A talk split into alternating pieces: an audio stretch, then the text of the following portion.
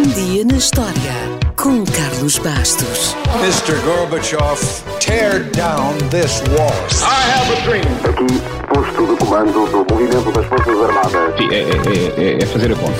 Houston, we have a problem. Yes, we can. And now for something completely different. A 25 de outubro de 1964, os Rolling Stones apareceram pela primeira vez no Ed Sullivan Show. Um momento histórico para uma banda que tinha nascido apenas dois anos antes. O curioso é que já na altura parecia que os Stones tinham a premonição que iam andar por cá muito tempo.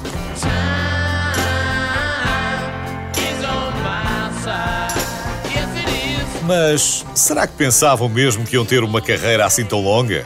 Provavelmente não. Numa das entrevistas mais conhecidas da década de 70, Mick Jagger achava que os Stones não iriam ficar juntos muito mais tempo.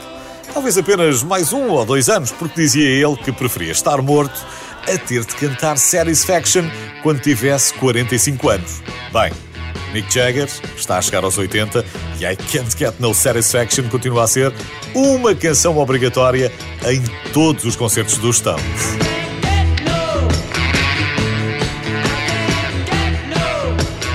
A história da origem dos Rolling Stones é bastante conhecida e a versão curta é esta. Mick Jagger e Keith Richards andaram na mesma escola primária, seguiram caminhos diferentes no secundário e um dia reencontraram-se numa estação de comboios e descobriram que tinham a mesma paixão pela música.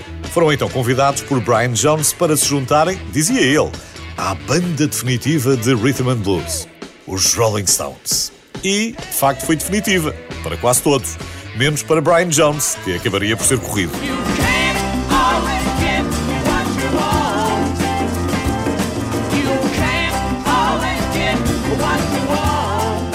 O pianista Ian Stewart foi também cofundador da banda, mas como não tinha pinta de rockstar, só tinha direito a gravar com os Stones, mas não a pousar para as fotos. Mick Taylor ficou lá há 5 anos e Bill Wyman juntou-se porque tinha mais do que um amplificador. Mas provou o seu valor e ficou na banda até 1993, quando foi substituído por Ron Wood.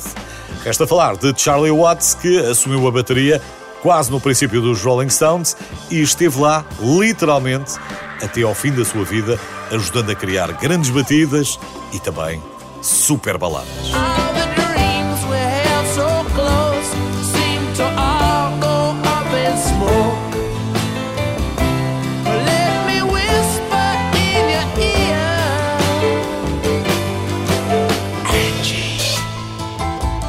Se alguma vez perguntou de onde veio o nome da banda, bem, The Rolling Stones foi inspirado numa canção de Muddy Waters, Rolling Stone, e o nome foi utilizado oficialmente pela primeira vez na apresentação no Marquee Club de Londres em julho de 1962.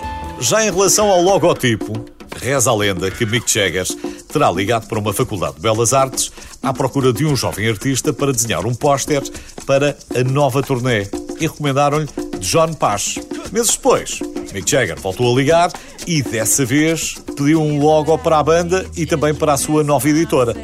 John Pash ter-se-á inspirado nas próprias características de Mick Jagger e, mesmo que a ideia possa não ser lisonjeira, ninguém se importou, porque a boca grande e a língua de fora transmitia a ideia de transgressão.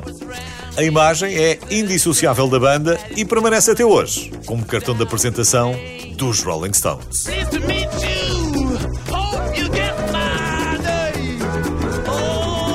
Quando uma banda anda por cá há 60 anos, claro que existem milhares e milhares de pequenas histórias e curiosidades que dão para centenas de livros. E eles existem. É só escolher. Mas como não temos semanas para falar dos Stones, fico só com a ideia de que o talento dá muito trabalho. Aliás, para escreverem a primeira canção, o empresário trancou Keith Richards e Mick Jagger numa cozinha até que eles saíssem de lá com alguma coisa.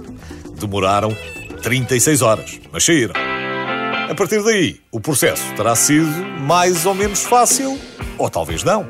Um dos maiores hinos dos Rolling Stones, Start Me Up, demorou mais de 4 anos a ser finalizado. Mas isso foi porque estavam entre turnés. Felizmente, não tiveram de passar todo esse tempo trancados numa cozinha.